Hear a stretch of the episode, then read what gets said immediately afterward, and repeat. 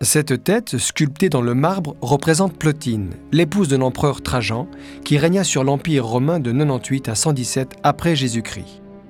Le portrait de l'impératrice est d'une qualité d'exécution exceptionnelle et bénéficie d'un état de conservation remarquable. Seul, le nez et les pavillons des oreilles manquent.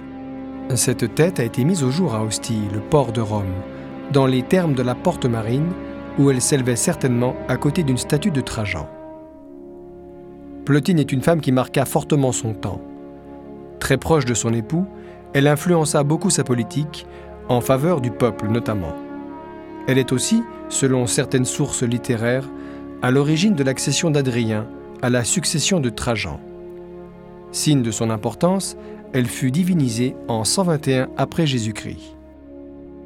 Le portrait de Plotine, véritable chef-d'œuvre de la sculpture du IIe siècle de notre ère, est la pièce maîtresse de la collection de portraits romains du Musée d'art et d'histoire, la plus importante de Suisse.